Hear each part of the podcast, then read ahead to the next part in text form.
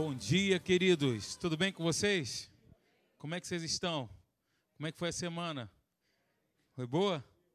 Vamos iniciar a semana aqui na casa de Deus. É um privilégio que nós temos. Feche um pouquinho seus olhos. Senhor, nós queremos te agradecer por esse momento que o Senhor nos dá. Esse momento também que nós devolvemos a Ti, Senhor, de entregar a Ti a primícia da nossa semana, Senhor, que é o domingo. Nós queremos abrir a semana, Pai, na tua casa, te louvando, assim também como foi dito aqui, abrir o ano, Senhor, glorificando, exaltando o teu nome, te colocando em primeiro lugar. O Senhor conhece o nosso coração, assenta-te no trono do nosso coração, assume o teu lugar, Pai, que nós não venhamos fazer a nossa própria vontade, mas que, sobretudo, possamos te buscar em primeiro lugar, e a tua palavra diz que todas as outras coisas que envolvem a nossa vida seriam acrescentadas, Pai. Tu és um Deus de acréscimo, Tu és o Deus da abundância, Senhor. É desta forma que o Senhor trabalha conosco e o Senhor se move na nossa vida com base em princípios, Pai. Muito obrigado porque a Tua palavra nos baliza. A tua palavra nos mostra qual é o caminho que nós devemos seguir, Pai. E que quando nós obedecemos a tua palavra, seguimos o caminho, balizados por ela, Pai, é a vitória, o sucesso, Senhor, o acréscimo, a abundância, são coisas certas na nossa vida. Nós te louvamos no nome de Jesus. Amém. Glória a Deus. Queridos, eu vou iniciar com vocês essa manhã.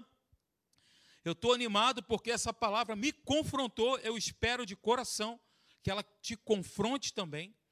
Porque a palavra de Deus é exatamente isso que eu acabei de orar agora, né? São balizadores. A palavra de Deus são marcos, né?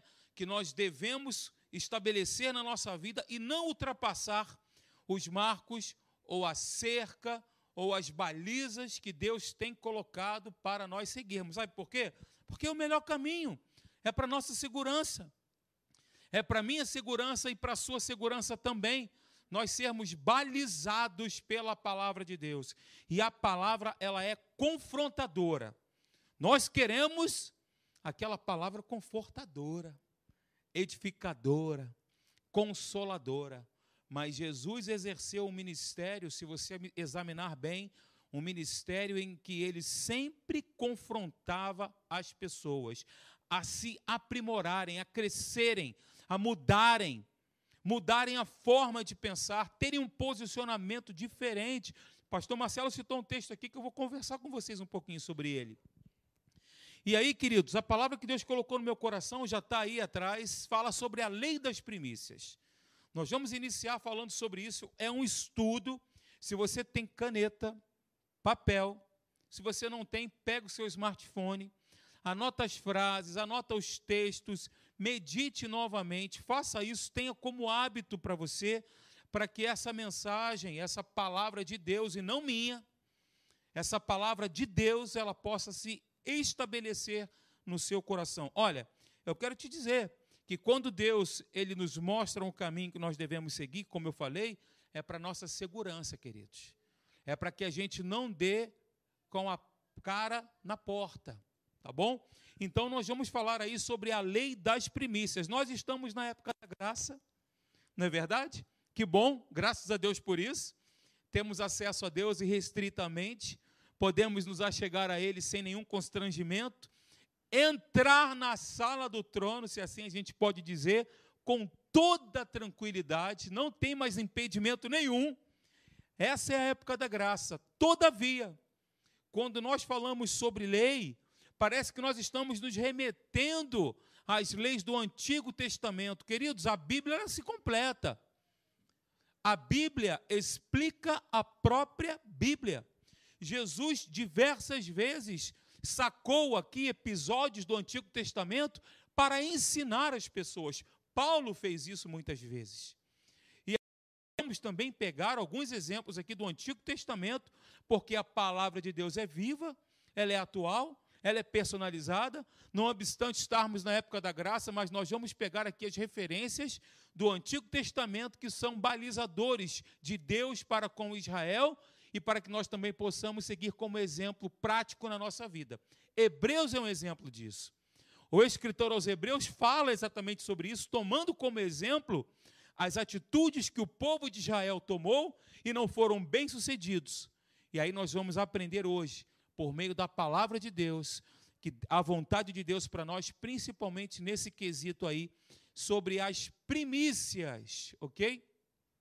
Eu espero, se assim Deus nos permitir concluir. Se ele não voltar, a gente termina no céu, né? Esse, aliás, a gente termina no céu se ele voltar, né? Esse ensino, ok? Então, gente, olha, eu quero deixar para vocês aí o texto da minha, aliás, o título dessa mensagem é Quando Deus é Primeiro. Lei das primícias.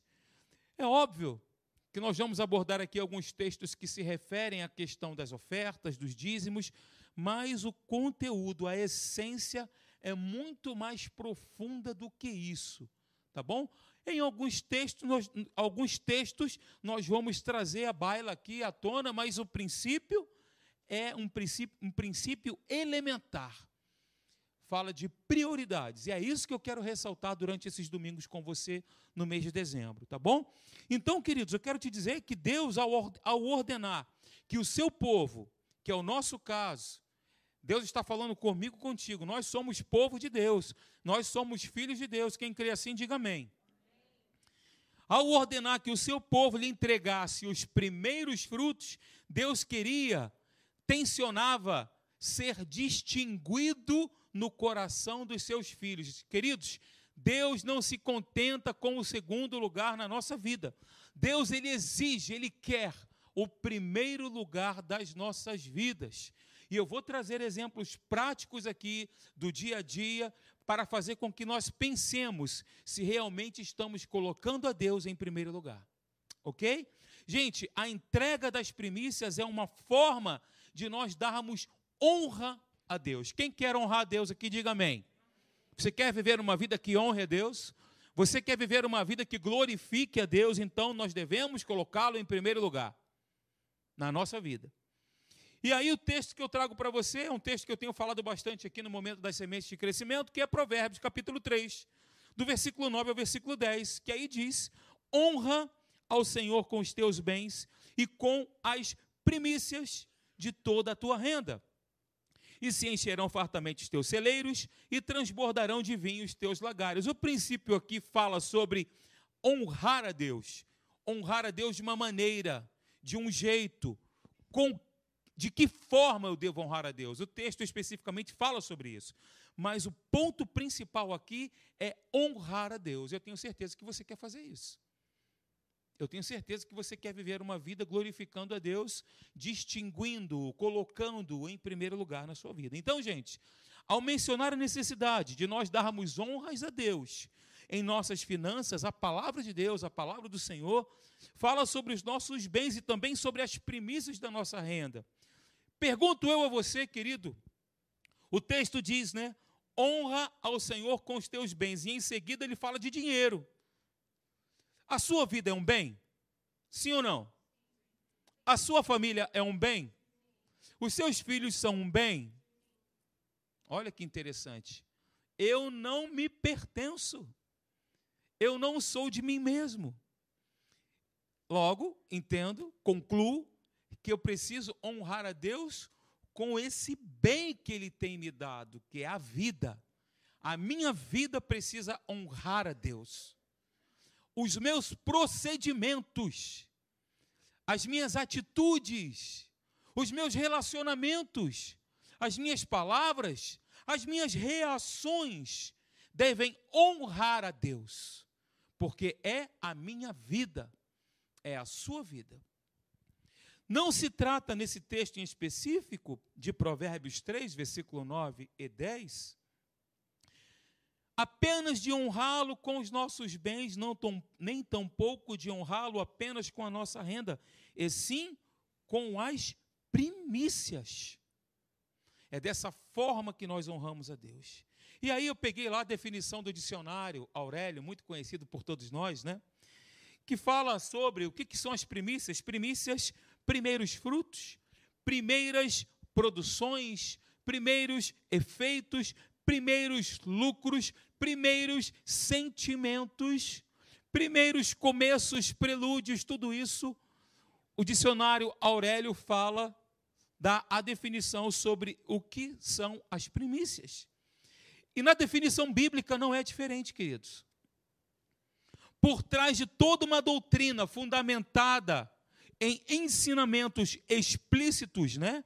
E figuras aqui implícitas, as Escrituras nos mostram a importância que Deus dá ao nosso ato de nós entregarmos a Ele as nossas primícias, cuja definição é a primeira parte de algo. Diga comigo, primícias. Primícias é a primeira parte de algo. Pensa no seu tempo. Primeira parte do seu tempo, pensa nos seus sentimentos. Primeira parte, pensa desse jeito. Então, gente, olha, vem comigo aqui. Deus não instituiu as ofertas, os dízimos, né? As nossas contribuições pelo fato de Deus precisar delas. Deus não precisa das nossas riquezas. Sabe por quê? Porque tudo é dele. Deus não precisa, mas para provar o nosso coração, numa das áreas em que nós demonstramos um grande apego. Ok? Então, com a lei das primícias, não é diferente. Deus não precisa dos primeiros frutos, ele precisa? Não precisa. Ele é autossuficiente, ele é o detentor de todo o poder, de toda a glória. O universo inteiro foi Deus quem criou, a Ele pertence. Nós, queridos, eu e você, é que precisamos dele. Nós dependemos de Deus. Estamos aqui hoje, graças a Deus, porque Ele mantém o fôlego de vida em nós. Esse fio tênue que se chama vida, é Deus que mantém, porque a qualquer momento Ele pode nos levar. Não é verdade? Nós é que precisamos de Deus em primeiro lugar em nossas vidas, e este é um excelente exercício para nós mantermos o nosso coração consciente disso.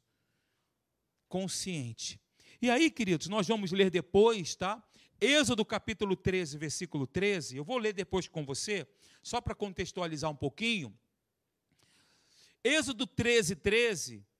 Nós lemos que se o primogênito é uma lei do Antigo Testamento, mas se aplica no Novo Testamento e também, consequentemente, se aplica na nossa vida hoje. Então, nós lemos que em Êxodo capítulo 13, versículo 13, que se o primogênito, que era considerado o primeiro fruto do ventre, o primogênito é o primeiro fruto do ventre, da jumenta, se ele não fosse resgatado, se ele não fosse comprado, ele deveria ser desnucado, ele deveria ter o seu pescoço pescoço quebrado. Êxodo capítulo 13, versículo 13. Depois nós vamos ver lá com calma. Sabe, queridos, a importância das leis das primícias não estava no que seria feito com a oferta em si, mas no princípio dela não ser utilizada em benefício próprio. Não era exatamente o que seria feito com a oferta.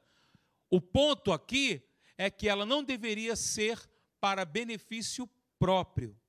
Então, entregar ao Senhor as primícias da nossa renda é dar-lhe glória, é dar-lhe honra, é distingui-lo, é demonstrar que ele tem um lugar especial que ele ocupa nas nossas vidas, ok? Queridos, como eu falei, Deus ele não se contenta com o segundo lugar ou resquício da nossa vida, mas Deus requer sempre o primeiro lugar em nossas vidas. Você sabe que a rebelião de Satanás no, no céu foi a tentativa da usurpação desse primeiro lugar? Satanás ele tentou usurpar o primeiro lugar que pertencia a Deus. Ok? Tentou usurpar o primeiro lugar e ainda hoje ele usa dessas artimanhas para que ele assuma o primeiro lugar, porque essa sempre foi a intenção de Lúcifer, assumir o primeiro lugar. E hoje também ele faz da mesma maneira, usando das mesmas estratégias, nos ocupando de um tempo, sobrecarregando a gente de coisas, para que nós deixamos, deixemos Deus em segundo plano, gente. A gente precisa ficar atento a essas coisas. Sobretudo porque estamos vivendo os últimos tempos, queridos o tempo que nós estamos vivendo é um tempo de intensidade. É um tempo de nós investirmos a nossa vida no reino de Deus. Né? Se assim eu posso dizer, gastar a nossa vida. É tempo de intensificar. Então nós devemos manter sempre o nosso Deus no trono do nosso coração. E quando nós olhamos aqui para, para a palavra viva de Deus, nós vemos aqui um, uma, exemplos variados, né? De homens, de pessoas que mantiveram Deus em primeiro lugar nas suas vidas, a despeito do preço que eles pagaram. E aí eu cito Abraão, lembram dele? Abraão, a Bíblia diz que ele se dispôs a sacrificar o seu único filho, o seu próprio filho, mas ele não se atreveu a deixar a Deus em segundo plano, ele priorizou a Deus. O primogênito dele, o, fruto do, do ventre, né? o primeiro fruto do ventre. Ele se dispôs, então, a sacrificar o seu próprio filho. E ele não se atreveu a deixar de Deus, a deixar de dar a Deus o primeiro lugar. Lembram de José na cadeia? Um outro exemplo. Para não pecar com, com relação àquela mulher, para não pecar contra Deus numa relação adúltera, priorizou a Deus. Sadraque, Mesaque e Abdenego foram lançados na fornalha de fogo ardente. Lembram disso? Por que, que eles foram lançados? Porque eles se recusaram a dar aquela estátua ao lugar que devia somente a Deus. Só por isso que eles foram lançados na fornalha. Daniel também, lançado na cova dos leões, ele decidiu, ele manteve o propósito firme de continuar orando a Deus, colocando a Deus em primeiro lugar. Por causa disso, sofreu consequência, pagou o preço. E os apóstolos também que foram presos, açoitados, alguns até mortos, porque antes importava obedecer a Deus do que aos homens. Está vendo? O inferno usando as pessoas para fazer com que aqueles homens não priorizassem a Deus e sim as outras pessoas. Então, gente, todos esses exemplos positivos que nós vemos aqui nos inspiram também para que nós possamos tomar as mesmas decisões, as mesmas escolhas, agir de forma correta. Mas também nós vemos na Bíblia exemplos de homens e mulheres que não colocaram a Deus em primeiro lugar e se tornaram exemplos a não serem seguidos. E aí eu vou citar o texto que o pastor Marcelo falou aqui ainda há pouco, que é Lucas capítulo capítulo 9. Abra, por favor, comigo, nós vamos examinar aqui os versículos. Lucas capítulo 9. Abrindo a sua Bíblia, que você possa internalizar um pensamento e perguntar para você mesmo: será que eu tenho colocado a Deus em primeiro lugar? na minha vida? Ah, tenho, Alexandre, Deus é tudo, mas as nossas atitudes, de repente, de repente podem dizer outra coisa. As atitudes dizem muito, mais do que palavras, né? E aí veja o que, que diz Jesus, queridos. Jesus dizendo. Um homem, né? Quando Jesus chamava alguém para segui-lo, Jesus, Jesus estava fazendo o seguinte, colocando noutras palavras, Olha, me prioriza, segue-me, coloque aqui em primeiro lugar a sua vida, vem cá comigo. Noutras palavras, Jesus dizia exatamente isso. E aí, Lucas capítulo 9, versículo 59. Mas antes tem aí o versículo 57 que eu vou ler para você. Diz assim: Indo eles caminho fora, Alguém lhe disse: Seguir-te-ei por onde quer que fores. E aí, Jesus, profundo conhecedor das mentes e dos corações, o próprio Deus, ele responde e diz: As raposas têm seus covis e as aves do céu ninhos, mas o filho do homem não tem onde reclinar a cabeça. A outro, Jesus disse: Segue-me, coloque-me em primeiro lugar. Ele, porém, respondeu: Permite-me ir primeiro sepultar, sepultar meu pai. Mas Jesus insistiu: Deixa aos mortos sepultar os seus próprios mortos. Tu, porém, vai e prega o reino de Deus. Outro lhe disse: Seguir-te-ei, Senhor, mas deixa-me primeiro despedir-me dos de casa. Mas Jesus lhe replicou: Ninguém que, tendo posto a mão no arado, olha para trás é apto para o reino de Deus. Versículo 59, que é o versículo que eu quero destacar com vocês aqui agora. Esse homem, queridos, ele estava entre os discípulos que acompanhavam Jesus. Primeiro ponto, ele era um discípulo de Jesus. Era um discípulo casual, mas era um discípulo de Jesus. Estava acompanhando Jesus, ok? Esse é o primeiro ponto. Guarde isso. Ele andava com Jesus. Ele ouvia Jesus. Ele recebia os ensinamentos. Ele tinha a própria pessoa de Deus ao seu lado ali. Preste atenção nisso. Então, Mateus, inclusive, também fala sobre isso.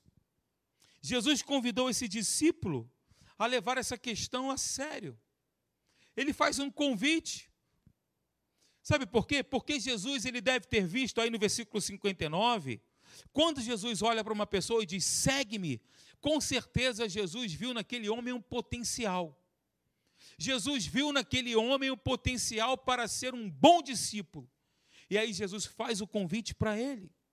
Mas o próprio homem, evidentemente, ele se satisfaria, ele se satisfazia em seguir Jesus à distância, o que é comum hoje nos nossos dias. Seguir Jesus à distância, cumprir tabela. Sabe o que é cumprir tabela? Fazer dos cultos, dos cultos um ritual. Vou para a igreja hoje, bota roupa e tal, e vem sem nenhuma expectativa. Vem por vir, cumprir um ritual. Isso é seguir a Jesus à distância. Esse homem, queridos, ele usou as responsabilidades da família dele quando ele dá a desculpa. Aqui, permite-me ir primeiro sepultar os meus pais. Ele usa, isso aqui tem alguma ilegalidade nisso? Parece que Jesus está sendo duro aqui, né? Mas eu ressalto de novo: Jesus é aquele que sonda as mentes e o coração. Ele sonda a minha mente, sonda a sua mente, sonda o meu coração, sonda o seu coração. Ele conhece exatamente a sua motivação e a minha. Quais são as nossas motivações? Ele conhece. É por isso que eu digo para vocês sempre que a palavra nos confronta para a gente melhorar, para a gente ajustar a rota, né, Pastor Marcelo? Ajustar a rota.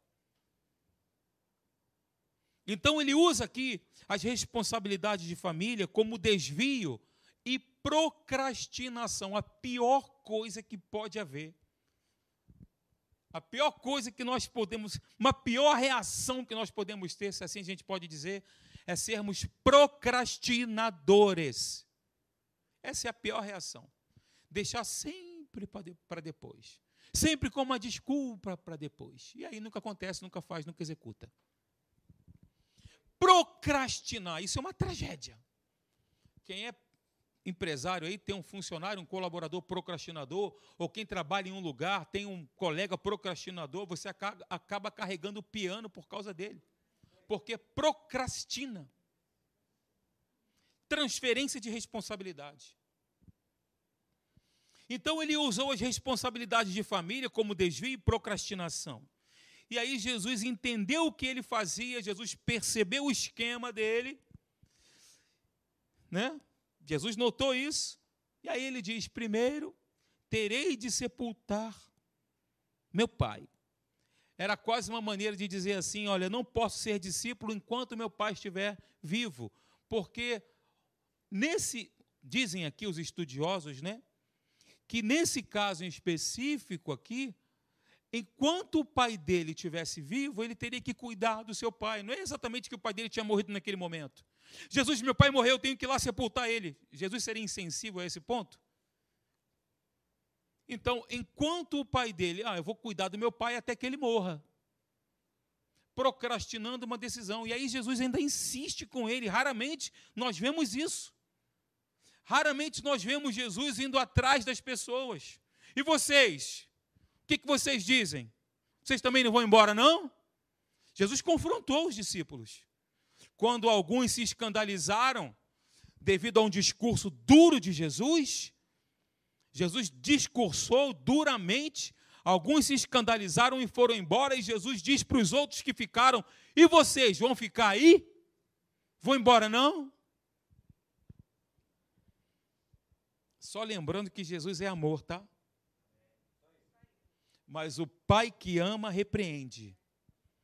O pai que ama ajusta, disciplina, educa.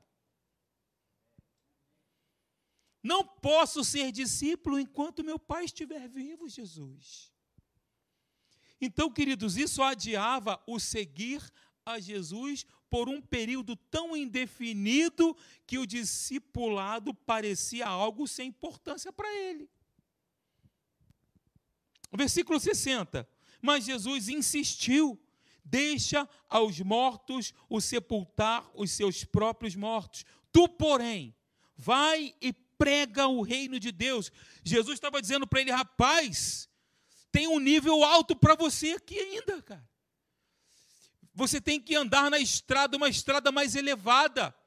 Deixa aos mortos, olha, eu tenho um projeto, um plano para você, vem, prega o reino de Deus. Eu quero te levar no lugar mais alto para um outro nível. Eu te confesso que sempre quando eu lia esse texto aqui, eu ficava com uma certa. Falei, como Jesus pode ser assim tão insensível, né? Dando razão ao, ao outro. Aí o Espírito Santo me lembrou que ele perscruta as profundezas do homem, né?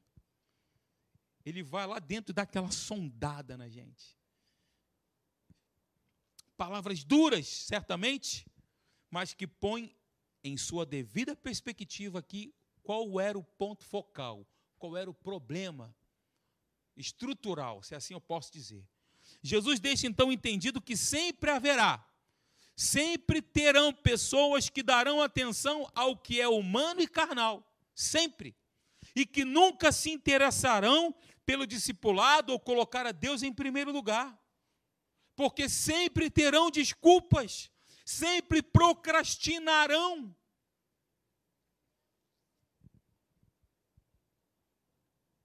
Que esses cuidem de tais coisas. Quanto a ti, vem e percorre essa estrada mais elevada. Sempre haverá pessoas que darão atenção aos deveres naturais. Quanto a ti, vem e cuida dos deveres mais elevados do reino dos céus. Noutras palavras, era isso que Jesus estava dizendo quando ele falou aqui: deixa os mortos sepultar os seus próprios mortos. Era isso que Jesus estava querendo dizer. Esse é o sentido das palavras de Cristo, queridos pessoas que se interessam mais pelo mundo, pelas coisas naturais, pessoas que se interessam mais em encher o bolso, em ficarem ricas. Para quê? Com qual propósito? Qual o objetivo disso? É lícito ser rico? É claro que é. O ilícito é colocar as riquezas em primeiro lugar assumindo o trono do nosso coração que não pertence a elas, e sim a Deus. E aí Jesus acrescenta todas as outras coisas. Gente, quando Jesus fala todas, é porque são todas. Todas as outras coisas vos serão acrescentadas. Versículo 61 diz: Outro fala para ele: Seguir-te-eis, Senhor. Hoje é o que nós mais vemos, né? Conta comigo, pastor. Eu vou estar aqui no horário. Culto começa, que horas o culto começa domingo pela manhã? Hã? Só, vou, só até aqui, não vou nem concluir. Já está me entendendo onde eu quero chegar. O culto começa às 10h30. Domingo eu vou te mostrar que é bíblico. Primeiro dia da semana dia de nós separarmos para Deus, de investirmos, investirmos, de gastarmos, de intensificarmos a nossa vida aqui, queridos, para que possamos ser galardoados na eternidade. Buscar a Deus na congregação dos santos, receber de Deus uma palavra de revelação, de transformação, que muda a minha vida, que muda a sua vida e vai mudar outras pessoas através de você. Seguir-te-ei, Senhor animado hoje. Eu vou gritar mesmo. Está ouvindo aí? Mas deixa-me primeiro despedir-me dos de casa. Gente, olha que lindo. Isso aqui foi demais. na palavra de Deus nós temos tesouros, pérolas escondidas, que se nós dedicarmos tempo, olha, priorizando a Deus, viu? Devocional. Se a gente dedicar tempo, o Espírito Santo vai colocar aquela luz ali, vai focar e vai nos mostrar com amplitude aquilo que Deus está querendo nos mostrar. E aí eu fiquei maravilhado no versículo 61, despedir-me dos de casa. Olha, nós não sabemos se a iniciativa procedeu de Jesus, porque o texto não diz, ou do discípulo que estava aqui sendo formado. A gente não sabe. O texto diz aí, ó, outro disse. Se foi Jesus que chamou ou se foi ele mesmo que falou, a gente não. Quem tomou a primeira, a primeira decisão de, de, de, de chegar, né? Também nós não sabemos o que estaria envolvido nesse ato de despedida, quando ele fala aqui, ó, eu primeiro, deixa eu primeiro me despedir das pessoas que eu conheço. Mas o certo é que Jesus não viu nisso um, um ato de cortesia, de educação. Jesus, com licença, primeiro deixa-me despedir-me dos meus parentes, dos meus amigos. Jesus não enxergou isso como educação, não. Nem como uma cortesia. Jesus não viu assim, e sim como uma tática de procrastinação. Jesus entendeu desse jeito, porque nós vemos na resposta do Mestre. No grego, eu adoro, a palavra grega aqui traduzida por despedir-se, sabe o que significa? Significa separar-se de uma incumbência. Como quando um soldado ele deixa seu posto ou o oficial larga a sua patente. Significa exatamente isso. Um soldado deixar o seu posto Gente, o soldado que deixa o seu posto é um desertor. Um oficial que larga a sua patente, igual. Não é verdade? Largou a sua patente, deixou o seu posto, foi negligente, desobediente. Essa palavra despedir-se significa, então, separar-se de uma incumbência. E aí significa, posteriori, desengajar soldados, né? Significa isso. E eu fiquei pensando. Significa então despedir uns dos outros. Isso pode indicar que esse discípulo aqui, ele queria pôr em ordem os seus negócios, além de se despedir formalmente das pessoas, dos seus parentes. Também é possível que ele tivesse propriedades, negócios e desejasse vendê-las, passando adiante seu negócio só que olha só que interessante, nós não podemos deixar de pensar que se os motivos daquele homem foram sinceros e simplesmente não estavam pondo obstáculos aos seus discipulados, por que, que Jesus não teria feito alguma objeção? Se eram lícitos, por que, que Jesus então fez essa objeção aqui para ele? Você conseguiu captar isso? Está pegando comigo aqui? Está assim, né? Então, mediante essas circunstâncias, nós aprendemos que as intenções daquele homem não eram realmente sinceras. Olha, queridos, por mais que eu e você nós tenhamos as desculpas as melhores, porque nós somos doutorandos em desculpas. Nós sabemos dar desculpas. Sabemos chancelar as nossas desculpas. Nós sabemos fazer isso muito bem por mais que eu tenha a melhor desculpa do mundo, aquele que sonda o coração, aquele que sonda as mentes, ele, ele sabe a real motivação, a real intenção. Ele estava indeciso, hesitante, e por isso mesmo ele vacilou. E aí Jesus percebeu o seu estado de espírito. Por isso que ele o repreendeu. E aí Jesus diz: ninguém que, tendo posto a mão no arado, olha para trás, é apto para o reino de Deus. Nesse ponto aqui, Lucas ainda relata um outro caso né, desse discípulo em potencial aqui. São dois discípulos em potencial. Ninguém que, tendo posto a mão no arado, então aqueles que estão acostumados a arar a terra, eles dizem que é, que é impossível arar fazendo uma linha reta se o lavrador de vez em quando olha para trás. Hoje nós temos as máquinas que fazem isso, mas antigamente era o homem, né? que arava a terra. Você imagina uma pessoa arando a terra olhando para trás. Ele vai continuar mantendo aquela vala ali em linha reta? Vai virar um S, né? Então ele tem o trabalho dele é um trabalho focado, ele tem que focar, ele tem que ele não pode desviar a atenção, não pode olhar para o passarinho, não pode olhar para os ele tem que continuar focado ali arando a terra. Então, quando as pessoas aram, né, no caso aqui natural, aram a terra e olham para trás, não vai ficar um trabalho bem feito. Vai ficar aí um semi-trabalho. Então, essa tarefa, ela requer então o quê? Atenção, requer que o lavrador faça isso de forma ininterrupta. Mantenha ali o foco, mantenha a prioridade do trabalho dele. Arar a terra. O propósito de tornar-se discípulo é vão e sem sentido se esse propósito não for levado às últimas consequências de maneira correta. Ok, gente? Então, a primeira relação entre o discipulado e a ação de arar, nas Escrituras, eu vejo isso, eu fui pesquisar, foi quando Deus chamou Eliseu. A Bíblia diz que Eliseu estava arando a terra, ele estava focado. Ó, oh, deixa eu falar uma frase para você aqui que eu ouvi há muito tempo atrás. Deus não chama desocupados. Não chama. Eliseu estava trabalhando, ele estava focado no seu trabalho, fazendo o que deveria ser feito. E ali, arando a terra, Deus o chamou. Deus chamou Eliseu. Muito legal isso.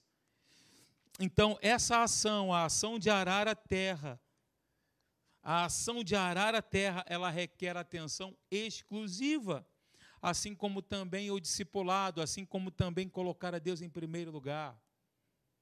É atenção exclusiva. O olho de quem ara não deve desviar-se para que o trabalho seja bem feito. A pessoa que desvia a atenção, ela se desqualifica para trabalhar no reino de Deus.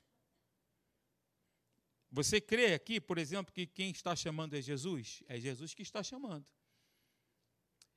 Se a pessoa ela responde a Deus, se nós respondemos a Deus, nós vamos escolher a nossa decisão. Nós vamos escolher. Se a pessoa, ao ser chamada para priorizar a Deus, segui-lo, não responder a Deus, ela também vai colher as consequências disso. Deus nos chama à prioridade, a colocá-lo em primeiro lugar. Não podemos servir a Deus e as riquezas. Então, gente, olha o que, que Jesus disse, um texto que você conhece de có e salteado, que está aí, ó, Mateus capítulo 6, versículo 33, mas buscai em primeiro lugar, em primeiro, diga primeiro, primeiro, o reino de Deus e a sua justiça, e todas as outras coisas serão acrescentadas. Nós temos uma concordância chamada concordância strong. É muito boa, por sinal. A gente que está sempre preparando mensagem, a gente consulta, né? Porque sempre dá uma, uma clareada para a gente. Mostra que essa palavra aí, primeiro, significa, é uma palavra chamada próton. Primeiro em tempo ou lugar. Esse é o sentido em qualquer sucessão de coisas ou pessoas, primeiro em posição, influência, honra, chefe, principal. Então, nesse texto aí, queridos, nós temos uma ordem. Você consegue identificar? Buscai em primeiro lugar uma ordem e uma promessa. No mesmo texto. Qual é a ordem? Buscar a Deus em primeiro lugar e toda e a sua justiça. E todas essas coisas vos serão acrescentadas. Os interesses de Deus e não os nossos devem ocupar a nossa mente e o nosso coração. De forma prática, aqui na igreja, você que congrega aqui, é membro dessa igreja, quais são as coisas de Deus aqui na igreja? Quais são as coisas de Deus aqui na igreja? Aqui, no nosso, na, aonde nós estamos juntos. Manter esse lugar limpo, aciado, cheiroso, gostoso. Esse lugar pertence a nós ou a Deus?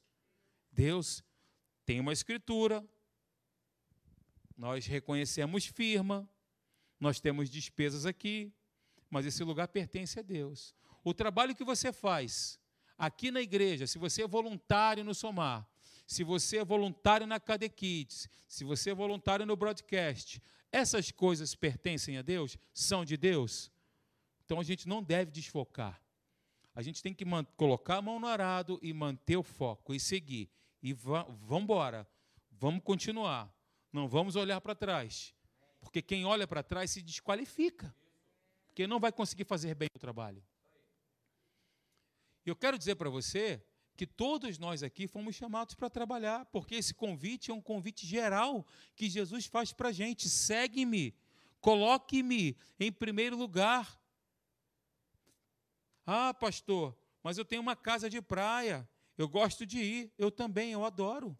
É bom, é lícito? Claro que é, mas quando ela toma o primeiro lugar, aí complica. Ah, pastor, o meu trabalho, eu vivo dele. Puxa vida, através do meu trabalho eu dou o dízimo. Que bom, é lícito, mas quando ele toma o primeiro lugar. Vale a pena se cansar para estar na igreja, sabe, irmãos? Vale a pena. Ah, mas quarta-feira estou cansado, estou saindo do meu trabalho. Vale a pena dar a Deus o primeiro lugar. Depois você descansa, depois você dorme. Deus, você crê que Deus renova o nosso sono? Eu creio. Eu creio que Deus converte. Oi? Eu creio que Deus converte.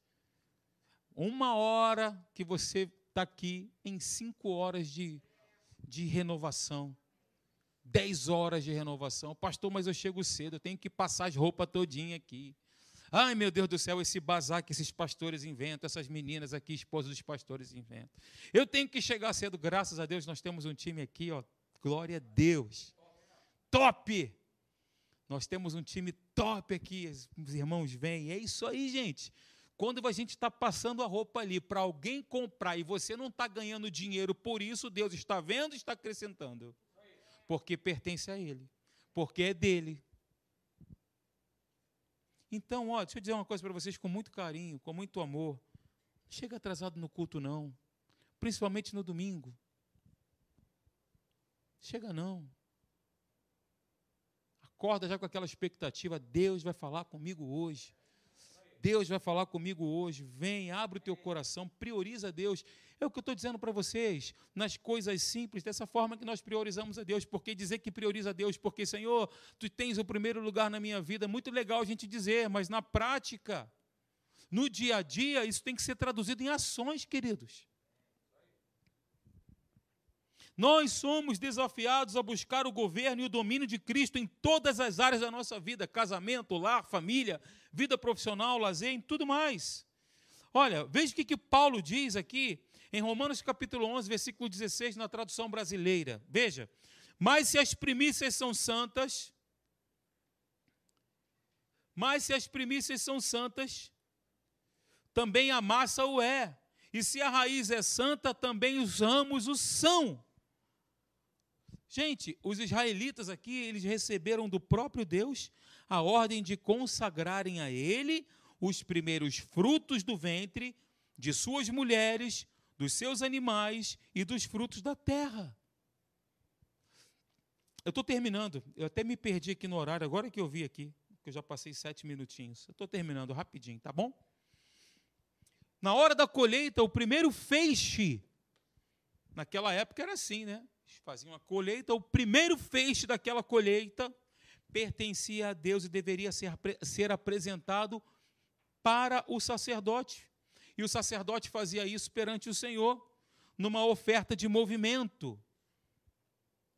Destes primeiros frutos também era feita uma oferta de cereais. Então, Paulo estava ensinando aqui que ao santificar, ao separar a primeira parte, que é a parte mais importante, a primeira parte, a parte mais importante, nós também santificamos o restante que vem depois. Se as primícias são santas, se aquilo que eu separo é santo, todas as outras coisas que vêm depois também serão.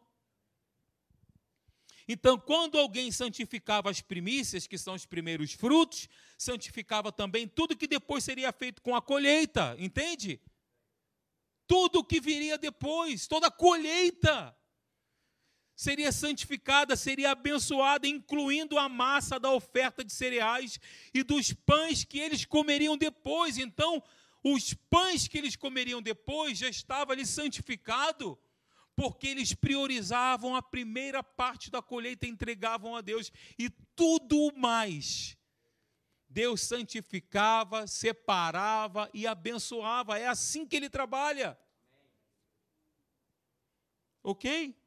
E uma outra ilustração também é apresentada aqui para fortalecer o entendimento desse princípio. Vem comigo aqui. Olha só. Se a raiz, que é a parte mais importante, não é a raiz que surge primeiro em uma planta? Sim ou não? Pega lá um feijão, coloca no copinho, bota o algodão, você vai ver que primeiro a raiz vai nascer. Essa experiência eu fiz muito quando era criança. For santificada então os ramos, e tudo que surgir dela também serão santificados. Os ramos e os frutos e os frutos dos frutos. Mas eu primeiro preciso santificar a raiz, separar a raiz, priorizar a raiz. É isso que Paulo está dizendo aqui. Então, esse era o entendimento que os judeus receberam da lei de Moisés. Se santificassem ao Senhor as primícias da sua renda, eles estariam santificando o restante da renda que ficava em suas mãos. Era por isso que Deus dizia: Deus instituiu a lei das primícias. Se a primeira parte eu santificasse, eu separasse toda a minha renda, tudo mais, tudo mais que ficava nas minhas mãos, nas mãos daquelas pessoas seriam abençoadas. E aí, gente? Vale a pena? Sim ou não? Vale a pena dar a Deus o primeiro lugar? Separar, separá-lo em prioridade? Todas as outras coisas. Promessa de Deus, ou a gente agarra isso com certeza e fé ou não. Amém, queridos? Vamos ficar de pé então? Vou encerrar por aqui.